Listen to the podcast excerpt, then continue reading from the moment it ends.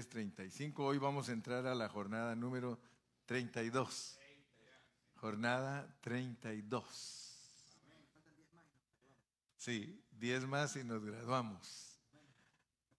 Eh, estas jornadas eh, son de mucha bendición para, para todos nosotros y Dios nos ha puesto a estudiarlas, ¿verdad? Muy, muy, muy importante.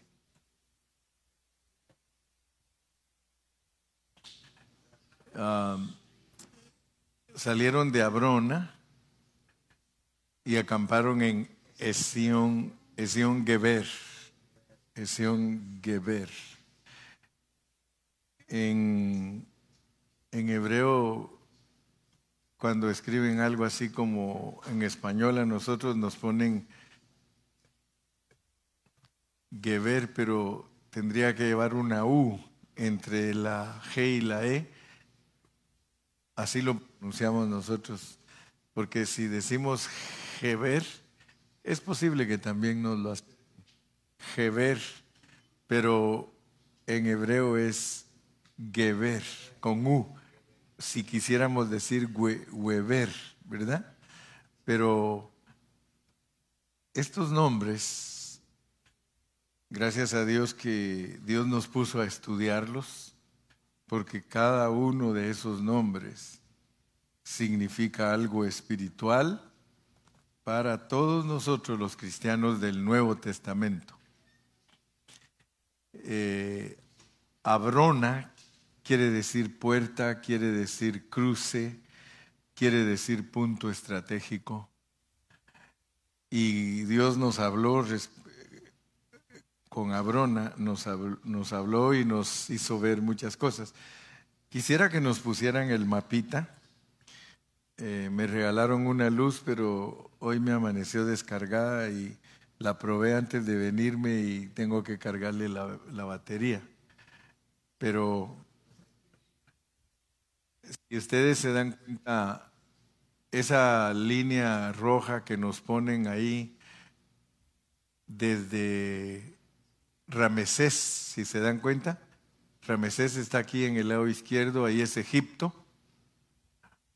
Y de ahí salieron Sucot, Etam, Piairot, ¿se recuerdan de esas jornadas? Y luego bajamos, ahí va la, flechita, qué bueno, ahí, ahí vamos bajando, bajando. Y se acuerdan que llegamos hasta abajo, que es Refidín, y ahí está Sinaí. Y después empezamos a subir, que yo sé que ahora ustedes ya están familiarizados, porque ahí está, eh, ahí está Jatabá, ahí está Kibrot Jatabá, ahí está Acerot, ahí arriba está Ritma, Rimón Pérez, Libna, Risa. Gracias a Dios que ahora ustedes al enseñarles yo el mapa, ya saben que ya estudiamos todas esas jornadas. Y luego, miren, se llega hasta allá a Bené, Bené ¿se acuerdan? Y luego baja a Gudgoda, ¿se acuerdan de Gudgoda? Para abajo, para abajo, mijo. Gudgoda, ahí, ahí, ahí, abajito, ahí. Luego Jotbatá, Abrona, miren, Esión Geber y Elat. ¿Se acuerdan de Abrona y Elat, verdad? Y de allí ya está el camino para arriba, camino de Moab, miren, pero hay que pasar por el, por el monte de Edom. Y luego subimos, subimos y hasta allá arriba vamos a llegar, miren, hasta allá arriba, luego para cruzar el río Jordán, ahí está la flechita donde está el río Jordán y ya entonces vamos a poder entrar a la tierra prometida. Entonces, noten que este mapa es como un triángulo al revés, ¿verdad? La punta del triángulo está abajo y a través de todas esas jornadas, Dios nos ha hablado porque resulta que todas esas jornadas las usa Dios le dio mandato a Moisés que escribiera todas esas jornadas porque ellas representan nuestro viaje como cristianos en esta tierra. Por eso podemos leer versículos y ahora que ustedes ya han estudiado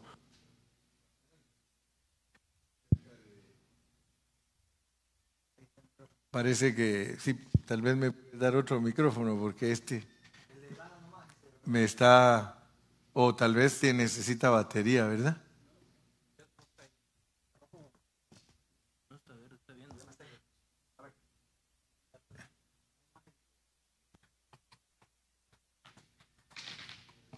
para que no se me esté cortando.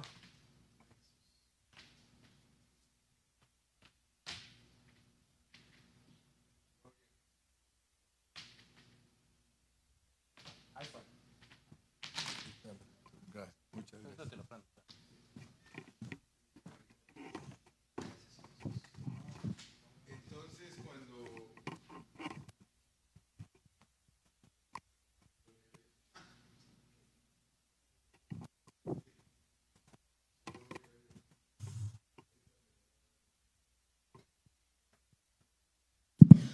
Amén. Entonces les decía que cuando uno lee la Biblia y se da cuenta de todos esos nombres, uno se va ubicando, como por ejemplo Deuteronomio 8.2, miren lo que dice. Deuteronomio 8.2. Y te acordarás de todo el camino por donde te ha traído Jehová tu Dios estos 40 años, porque a ellos les tomó 40 años para ese viaje así, para arriba, dar vueltas 38 años, dar vueltas 38 años y luego entrar a la tierra prometida. Te acordarás de todo el camino por donde te ha traído Jehová tu Dios por 40 años en el desierto para afligirte, para probarte, para saber lo que había en tu corazón, si habías de guardar o no sus mandamientos. Eso mismo que les tocó pasar a ellos, nos toca pasar a nosotros. El número 40 en la Biblia representa nuestra vida completa. O sea que Dios nos metió en esta vida nos trajo aquí a la tierra y nos puso aquí para afligirnos. Eh, algunos no entienden a Dios en esta, en esta manera que estoy explicando. Algunos no lo quieren entender. Aun cuando Cristo dijo, en el mundo tendréis aflicción. O sea que cuando nosotros verdaderamente estamos creciendo en Cristo, para nosotros es fácil entender. Pero para los niños en Cristo, para ellos no es fácil entender estas cosas, ¿verdad? Porque tú le dices a un niño en Cristo que Dios lo puso en esta tierra para afligirlo, va a decir, entonces, ¿para qué le voy a servir? Pero la realidad es que Dios nos puso para afligirnos y en Abrona hablamos de que Dios nos prueba. ¿Para qué nos prueba Dios? Para aprobarnos o desaprobarnos. Para eso nos prueba Dios. O sea que toda tu vida es una vida de prueba, pero la prueba es para aprobarte o desaprobarte. Y quiero decirte que si Dios te desaprueba, eso no quiere decir que perdiste tu salvación, ni tampoco significa que Dios no está contigo. Lo único es que no te encomienda cosas porque para que a uno le encomiende Dios cosas, lo tiene que aprobar. Por eso Pablo dice, hemos sido aprobados para llevar este Evangelio. Entonces, una de las cosas importantes para nosotros entender es que estas jornadas, estas 42 jornadas, nos sirven a nosotros para que Dios nos aflija y nos prueba y nos prueba nuestro corazón. Y si hemos de guardar o no sus mandamientos. Entonces, si estamos poniendo atención a nuestro estudio, entonces nosotros podemos regresar a números 33, 35, que es la base de la lección de hoy. Pero estamos refrescando nuestra última lección porque Abrona, Abrona es la puerta. Y si ustedes se recuerdan, cuando uno lee en Apocalipsis, cuando uno lee las siete iglesias, uno se da cuenta que de esas siete iglesias, solo una es aprobada. O sea que solo Filadelfia. Porque Esmirna no podían decir que estaba aprobada porque estaba siendo probada. Ustedes leen de Esmirna y quiere decir mirra, quiere decir sufrimiento. Esa iglesia de Esmirna estaba siendo probada. Pero a Filadelfia es la única iglesia que Dios le dice que tiene una puerta abierta para ella. Y eso es importante para nosotros, porque Dios abre la puerta y nadie la puede cerrar, y cierra la puerta y nadie la puede abrir. Pero Filadelfia es exactísimamente Abrona, porque Abrona es la puerta. Y ustedes saben que Abrona, cuando lo vemos en el mapa, de ahí de Abrona se puede ir para todos los lugares que la Biblia menciona. Ahí se puede ir para Filistea, ahí se puede ir para Jerusalén, ahí se puede ir para Egipto, ahí se puede ir para todas partes. Pero noten algo, porque todos estos versículos que Dios nos da son para que nosotros tengamos una vida cristiana sobria, que sepamos en dónde estamos parados. Lo peor que le puede pasar a un cristiano es vivir dando manotazos al aire y tratando de adivinar las cosas de Dios. Pero Dios a nosotros nos ha bendecido para que ya no andemos de esa manera. Y yo creo que todos ustedes que tienen algunos años estudiando con el hermano Carrillo, ya no andan de esa manera. Ustedes ya no están dando manotazos al aire a ver qué sale. No, nosotros estamos bien conscientes del camino que Dios nos ha marcado como cristianos. Y quiero decirles, no lo decimos para avergonzar a nadie, ni nos toca criticar a nadie, pero es bien importante que nosotros como cristianos estemos bien ubicados y que nuestro hablar sea sobrio. De tal manera que al hablar nosotros la gente nos entienda lo que estamos diciendo. Como me estaba diciendo hoy Jorge, dice, hermano, lo bonito de un cristiano, hoy en la tarde nos vimos por un ratito y Dice, lo bonito de un cristiano hermano cuando verdaderamente estudia la palabra es que tiene seguridad de lo que está diciendo, ¿verdad? Y entonces nosotros podemos ver aquí en números, vamos a leer otro, otro versículo antes de meternos a, a Esión Geber, porque quiero que estemos seguros que estamos entendiendo eh, esta jornada el 33.2, números 33.2, porque lo tenemos que estar insistiendo ese versículo, porque solo cuando lo estamos insistiendo hace mella en nuestra mente y, y nos, nos captura. Dice, Moisés escribió sus salidas conforme a sus jornadas por mandato de Jehová. Nunca olvidemos esto. Nunca olvidemos que las jornadas fueron escritas por Moisés por mandato de Dios. Y esas son las jornadas que están arregladas, están arregladas. 42 generaciones arregladas divinamente para que usted entienda su crecimiento espiritual. Están arregladas. O sea que no podemos poner Ramesés en la quinta jornada. Ramesés es la primera jornada y es de donde salimos, porque es Egipto y es de donde Dios nos sacó a nosotros de ser mundanos, nos sacó para ser cristianos y por eso nos metió a Sukkot, que es la segunda etapa donde entendemos que Sukkot quiere decir tabernáculos, que somos personas peregrinas en este mundo. Nos, no empezamos como templos, empezamos como tabernáculos. Y es hasta que se toma posesión de la tierra prometida que se edifica el templo. Pero nosotros en nuestra caminata cristiana empezamos como tabernáculos.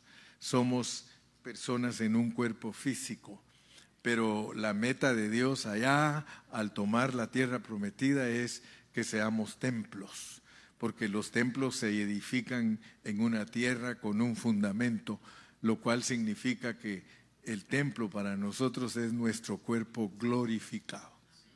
Nosotros, aunque ya estamos posicionalmente gozando de todas las bendiciones de Dios, porque nosotros ya estamos gozando de, ser templos, porque ahorita ya somos templos también y somos tabernáculos, pero no se ha manifestado todavía la verdad de ser templos hasta que Dios nos dé nuestro cuerpo glorificado y entonces somos los templos consumados.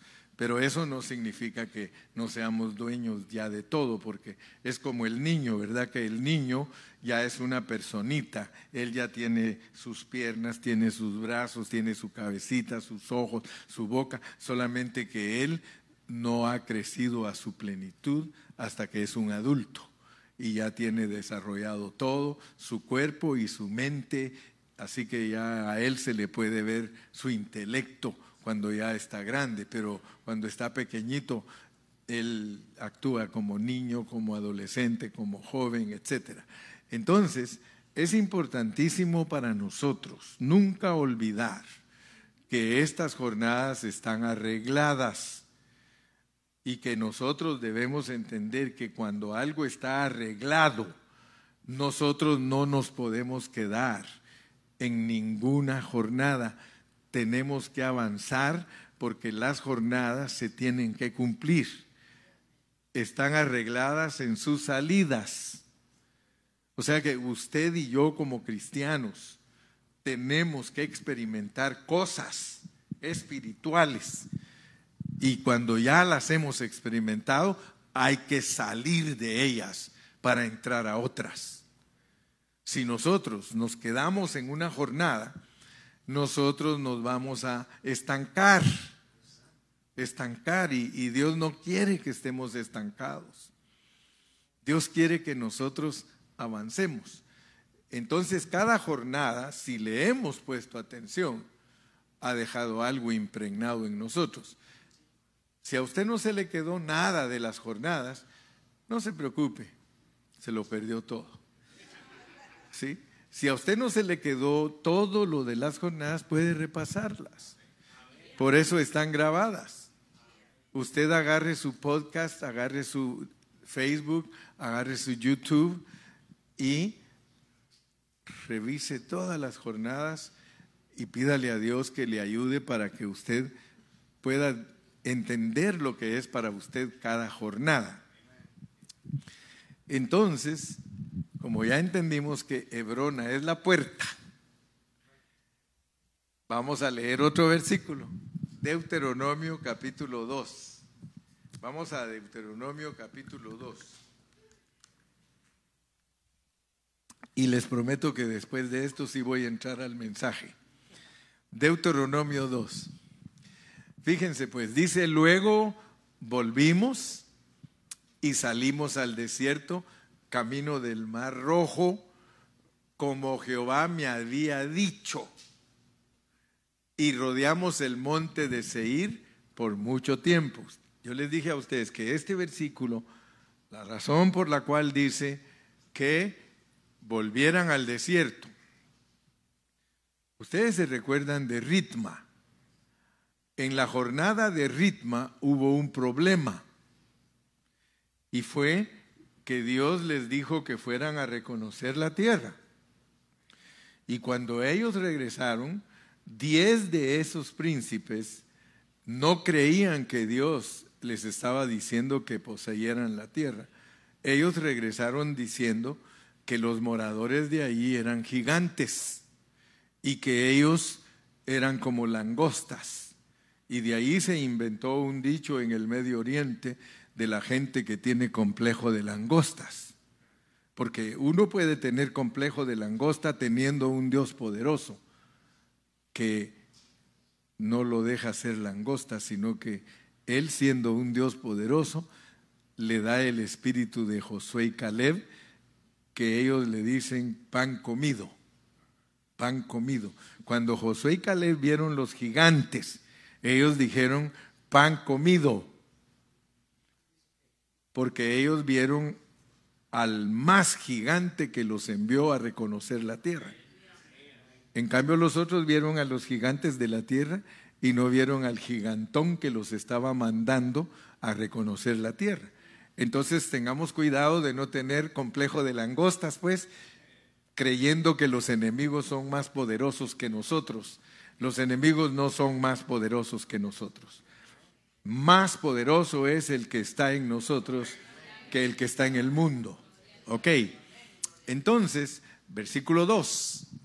Dice, y Jehová me habló diciendo, estaba diciendo Moisés, y Jehová me habló diciendo, verso 3,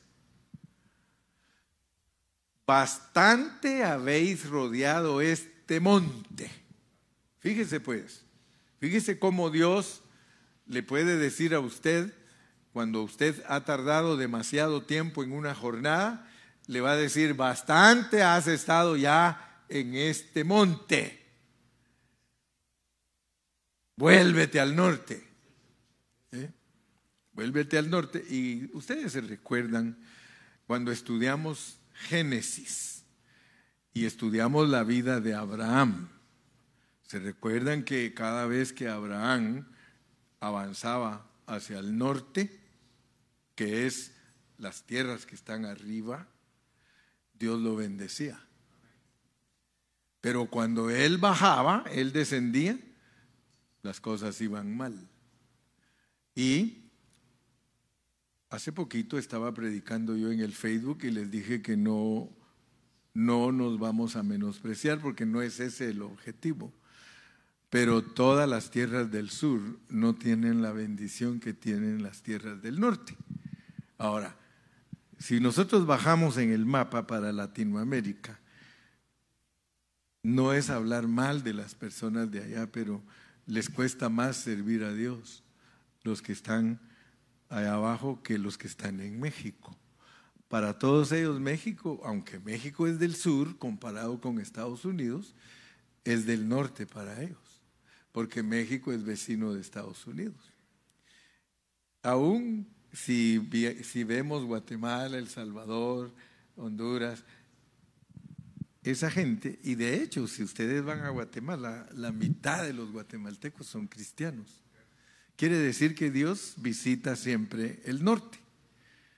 Pero eso no quiere decir que no se puede servir a Dios en el sur, porque el sur debe de aprender que Dios está con nosotros en donde quiera que estemos, pero es más fácil servir a Dios cuando uno está en el norte. Muchos de ustedes, si no estuvieran aquí, ustedes estarían perdidos en México. Aunque no me digan amén. Pero gracias a Dios que ustedes, Dios los trajo para acá. ¿Verdad? Dios me trajo a mí. Dios trajo a Galo. O sea, no desprecien ustedes la bendición que Dios les está dando, porque algunos están aquí, pero están como viviendo como que estuvieran allá. O sea que no se dejan transformar por Dios. Ok, bastante habéis rodeado este monte. Volveos al norte, versículo 4. Y manda al pueblo diciendo, pasando vosotros por el territorio de vuestros hermanos, los hijos de Saúl, fíjese, oiga bien, Oiga bien, y manda, y manda al pueblo diciendo, pasando vosotros por el territorio de vuestros hermanos, los hijos de Saúl, que habitan en Seir, ellos tendrán miedo de vosotros, mas vosotros guardaos mucho. Fíjense pues, Esaú es tipo de la carne, son los árabes, Edom. Y dice que pasando por ahí, dice que no nos vayamos a interesar mucho en ellos, porque Dios no quiere que nosotros estemos con los de la carne. Leamos el 5 para entender más. No os metáis con ellos, porque no os daré de su tierra ni aún lo que cubre la planta de un pie. Fíjese que Dios no acepta la carne en nosotros. Dios, Esaú es la carne. Dios dice, ustedes no tienen nada que ver con ellos porque ustedes van camino a la tierra prometida. Porque yo he dado por heredad a Esaú el monte de Seir. Solo imagínense lo que es el monte de Seir es pura carne. Y allí, en ese monte de Seir, los israelitas dieron vueltas 38 años, lo cual significa que nosotros, la mayor parte de nuestra vida, la vivimos en la carne. Pero llega un momento en nuestra vida que Dios dice, basta ya. Bastante has dado vueltas en este monte, sube al norte. ¿Ok? Ahí estamos hablando en figura, estamos hablando en parábola, estamos hablando en metáfora, porque esa es la forma que Dios nos declara a nosotros los cristianos del Nuevo Testamento. Ahora Dios a todos nos dice, basta ya, porque nosotros nos acostumbramos a vivir en la carne. Sí, basta ya. Sí, basta. O sea que llega un momento que Dios dice basta en todo lo negativo que nosotros hacemos. Ahora, noten pues que Dios no está en contra de nosotros porque nosotros hemos sido malos. Dios no está en contra de ti que te has emborrachado y que has hecho cosas eh, fuera de orden, pero te dice basta ya. Basta ya. ¿Por qué? Porque muchos no les basta siguen y siguen y siguen. Y los que pierden son ellos, porque si el Señor Jesucristo los sorprende en esa condición, pues no van a ser vencedores y, entonces sí van a llorar. Pero no es ese el mensaje solo para, asustarlos, vamos a seguir otro poquito, Deuteronomio 2.6 compraréis de ellos por dinero los alimentos y comeréis y también compraréis de ellos el agua y beberéis. O sea que no hay ninguna cosa mala en comer y beber, hermano. Eh, por eso dice que cuando Cristo regrese va a ser como en los días de Noé, que se van a estar casando y dándose en casamiento, comiendo y bebiendo. O sea que estamos en este mundo, pero no somos de este mundo. No vayamos a dejar que el diablo nos, ah, nos haga amar este sistema, amar este sistema, porque este sistema es corrupto, este sistema no nos ayuda en nada a nosotros amándolo. Especialmente dice que el amor al dinero es la raíz de todos los males, porque nosotros el dinero nos atrae y nos quita la atención de, de nuestro Dios. Versículo 7. Pues Jehová tu Dios te ha bendecido en toda obra de tus manos. Él sabe que andas por este gran desierto. ¿Tú crees que Dios no sabe que Él te puso en este gran desierto? Fíjate, todos nosotros, todos, cada uno debemos estar conscientes que fue Dios el que nos puso aquí, porque muchos no tienen ni propósito en su vida. Usted le pregunta a muchos jóvenes en la universidad, y ellos dicen, no, no, yo no creo en Dios. Fíjese, hombres inteligentes, mujeres inteligentes, tienen mucha sabiduría para ganar sus clases de filosofía, de química, de matemáticas, de todo, pero no creen en Dios. Ellos no saben que es Dios el que los ha puesto aquí y estos 40 años Jehová tu Dios ha estado contigo y nada te ha faltado. Nada. Hermano, ninguno de nosotros puede testificar como algunos otros que dicen, yo ya me he ido a acostar muchas veces sin comer. ¿Cuántas veces te has ido tú a acostar sin comer porque no hay? Porque algunos de ustedes se van a acostar sin comer porque quieren adelgazar. Pero no porque no hay. Versículo 8. Versículo 8. Y nos alejamos del territorio de nuestros hermanos, los hijos de Esaú, que habitaban en Seir por el camino del Arabá, desde Elat y Esión Geber, y volvimos y tomamos el camino del desierto de Moab. Yo ya les mostré que van para arriba, van para Moab. Allá, Moab, arriba, está la frontera para la tierra prometida.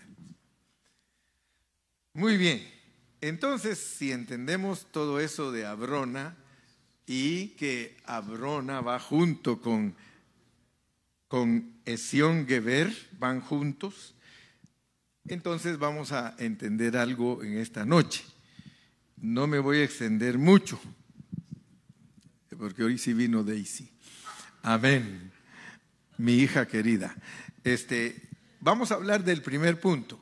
A ver cuántos puntos logro cubrir, porque esta lección tiene como unos ocho puntos o nueve, pero voy a hablar del primer punto. El primer punto es qué significa Esión Geber, ¿Qué, cuál es el significado de esa palabra.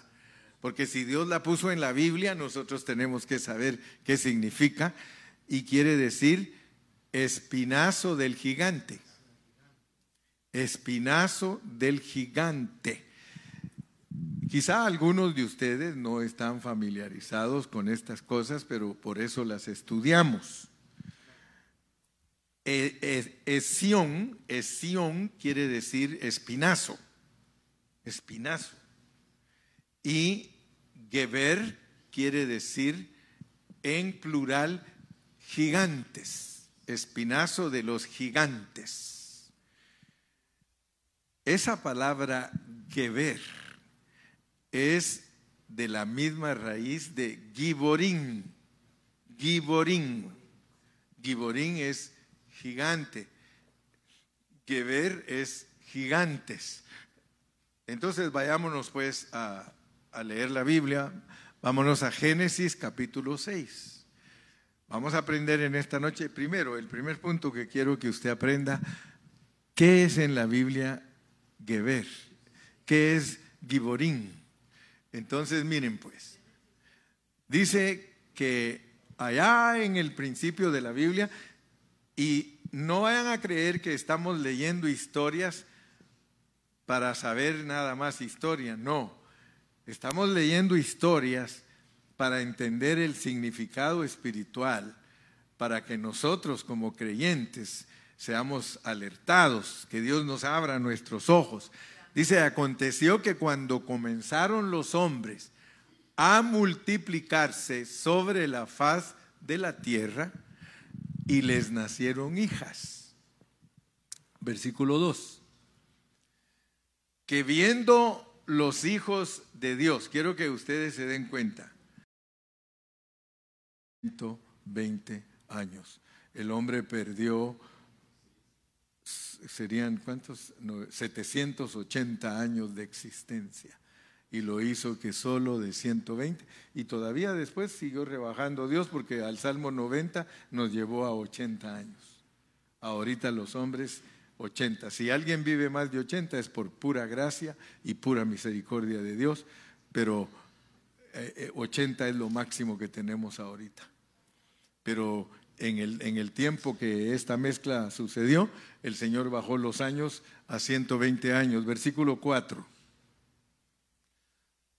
había gimborines, había gimborines, ahí está pues lo que quiero enseñarles.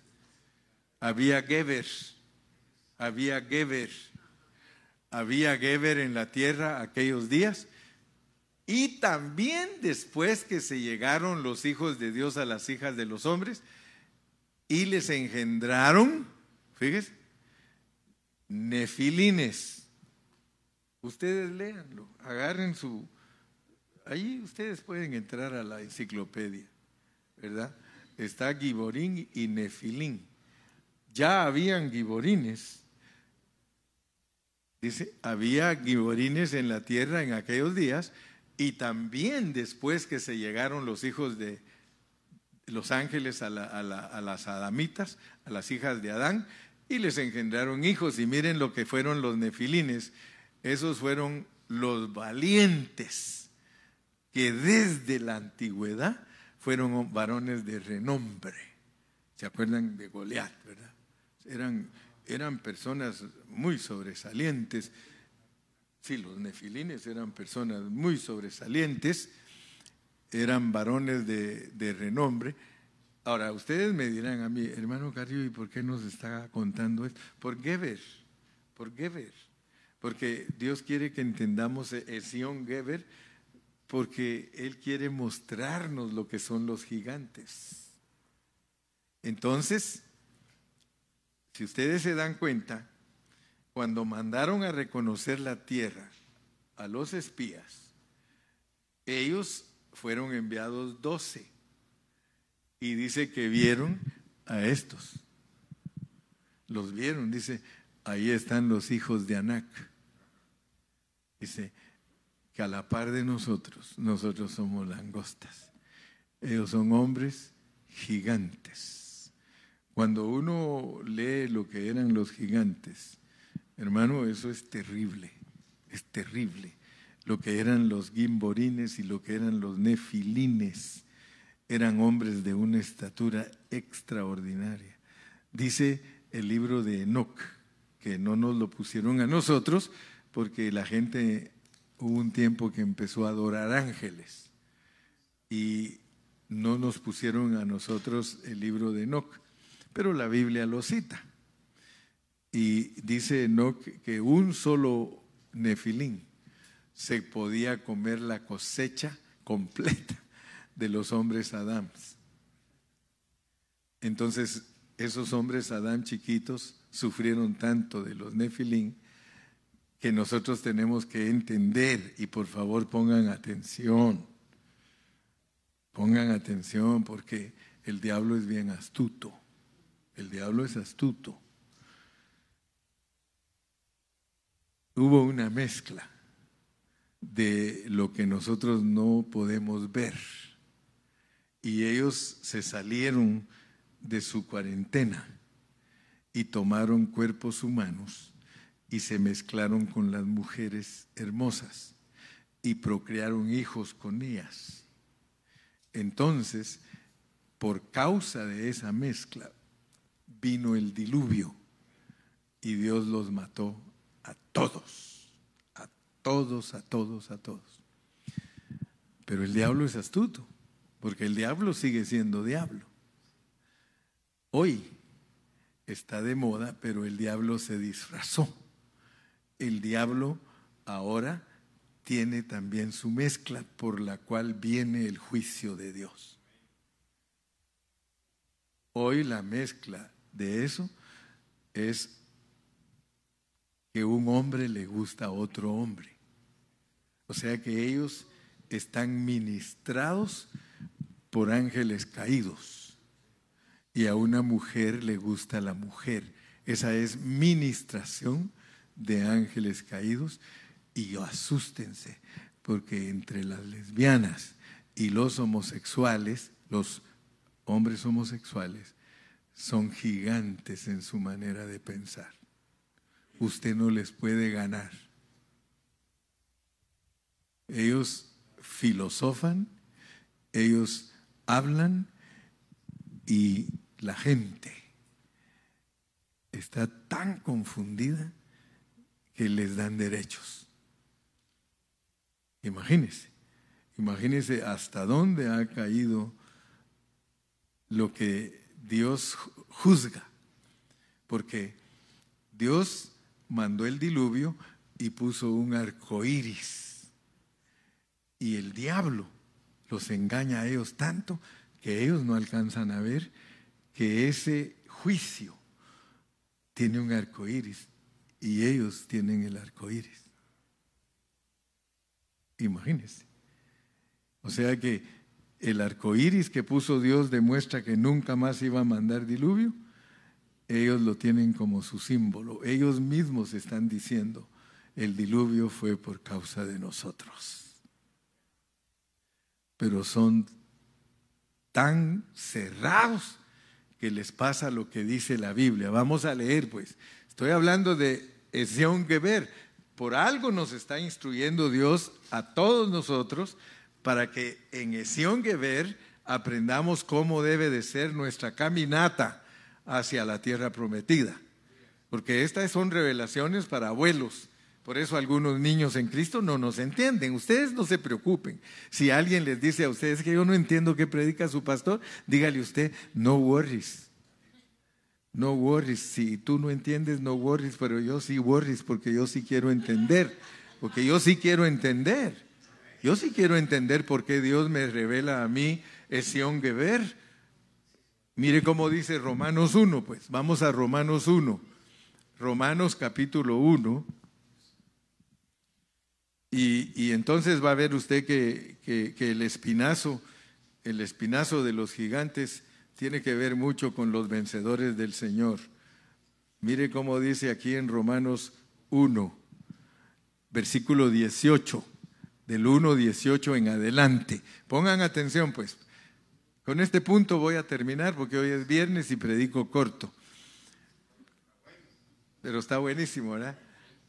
Porque la ira de Dios la ira de Dios, el diluvio, porque la ira de Dios se revela desde el cielo contra toda impiedad e injusticia de los hombres que detienen con injusticia la verdad. Fíjese pues, los animalitos esos piden derechos y quieren que usted acepte que les enseñen a sus hijos que es normal lo que ellos están haciendo. Fíjese pues, ellos quieren que usted le diga a sus hijos que lo que ellos hacen es normal. Eso es detener con injusticia la verdad, porque la verdad es que eso que ellos hacen es malísimo y está contra Dios. Versículo 19, porque lo que de Dios se conoce, les es manifiesto, pues Dios se los manifestó. No vayan a creer ustedes que ellos no entienden lo que Dios es. Versículo 20. Porque las cosas invisibles de Dios, su eterno poder y deidad, se hacen claramente visibles desde la creación del mundo, siendo entendidas por medio de las cosas hechas, de modo que no tienen excusa. O sea que Dios les muestra la creación, inclusive les muestra que uno es hombre y otro es mujer. Si la mujer se va al espejo desnuda, se da cuenta que es mujer. Y si el hombre se va al espejo desnudo, se da cuenta que es hombre. El espejo no le miente, pero ellos sí se quieren engañar en su mente. Ellas van al espejo desnudas y dicen, soy hombre. 21 pues habiendo conocido a Dios, no le glorificaron como a Dios. Fíjese por qué es que uno puede torcerse, porque uno no glorifica a Dios. Jóvenes y señoritas tengan cuidado, porque si ustedes no glorifican a Dios, ustedes son presa de los ángeles caídos y les van a ministrar. Aquí mismo en la iglesia se ha ido gente porque le ha ministrado lo que estoy diciendo y se van porque yo no los apoyo en esas condiciones. Les amo como personas, les respeto como personas, pero si a mí me meten preso por predicar esto, con todo gusto me voy a la cárcel. Pues habiendo conocido a Dios, no le glorificaron como a Dios, ni le dieron gracias, sino que se envanecieron en sus razonamientos y su necio corazón fue entenebrecido versículo 22. Profesando ser sabios, se hicieron necios los que dicen que no hay Dios. Resultan creyendo que no hay Dios. 23. Y cambiaron la gloria del Dios incorruptible en semejanza de imagen de Adán, corruptible, de aves, de cuadrúpedos y de reptiles. 24. Por lo cual también Dios los entregó a la inmundicia. Lo que ellos hacen se llama inmundicia en las concupiscencias de sus corazones, de modo que deshonraron entre sí sus propios cuerpos, ya que cambiaron la verdad de Dios por la mentira, honrando y dando culto a las criaturas antes que al Creador, el cual es bendito por los siglos de los siglos. Amén. Por esto Dios los entregó a pasiones vergonzosas. Les envió los ángeles que les ministran. Y aunque no me crean ustedes, algunos de ellos se han metido con esos ángeles. Algunos de ellos han sido ya abusados por esos ángeles y algunas mujeres han dado a luz puros inmundos y aberraciones. Ahora por eso Dios los entregó a pasiones vergonzosas, pues aún sus mujeres cambiaron el uso natural porque, por el que es contra naturaleza. 27. Y de igual modo también los hombres, dejando el uso natural de la mujer, se encendieron en su lascivia unos con otros, con otros, cometiendo hechos vergonzosos hombres con hombres y recibiendo en sí mismos la retribución debida a su extravío. Por eso es que viene Cristo para destruir a todos esos animalitos que están contaminados y que están mezclados. Están mezclados algunos de ellos. Lea historias si cree. Usted tal vez me va a decir, hermano Carrillo, esos son mitos. Mire, la raíz de los mitos es la verdad. Muchos creen que los mitos fueron primero. Cuando uno estudia todos los mitos y le sigue sus pasos, uno llega a la raíz de la verdad. Mito es la verdad degenerada. Pero todo lo que nosotros a veces conocemos por mitos son verdades que el diablo las ha cambiado. Entonces, voy a dejarlo por ahí, solo voy a tocar ese primer punto. Esión Geber, espinazo del gigante. Tenemos que saber que, ¿por qué Dios en las jornadas, después que nos abre la puerta y nos encomienda su evangelio, ¿por qué nos revela que hay gigantes en medio de nosotros? ¿Sabe para qué es? Para abrirnos nuestros ojos usted debe de abrir sus ojos. Usted debe de saber que usted se mueve en el mundo físico, pero que este mundo físico, arriba de nosotros, hay un mundo espiritual. Y eso lo va a descubrir en Apocalipsis. En Apocalipsis usted ve que el dragón tiene siete cabezas y la bestia tiene siete cabezas. ¿Por qué?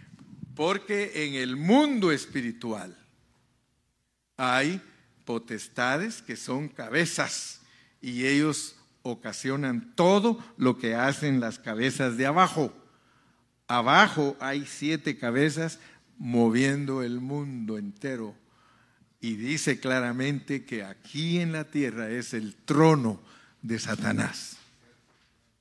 Entonces, Dios quiere abrirnos nuestros ojos él quiere que nosotros vivamos con ojos abiertos. Usted tiene que ayudar a sus hijos porque sin, sin darse cuenta, Satanás se los puede quitar y llevárselos a esa esfera. Y luego los padres se asustan, pero ¿por qué esto? Pero ¿por qué aquello? Tú no has puesto atención a tus hijos y Satanás te los puede quitar. Satanás te los puede quitar. Ten mucho cuidado. Padre, en esta noche te damos gracias. Te pedimos, Señor, que por favor nos ayudes a entender el espinazo del gigante Esión Geber. Sabemos que tú nos quieres revelar algo, Señor. Tú nos quieres enseñar que nuestra caminata no es una caminata de chiste, no es una caminata liviana. Estamos en medio de las potestades, Señor. Pero te damos gracias por tu Espíritu Santo. Gracias porque tu Espíritu Santo está haciéndonos sombra. Señor, gracias en esta noche por todos los que somos tus hijos. Guarda, Señor, a nuestros hijos.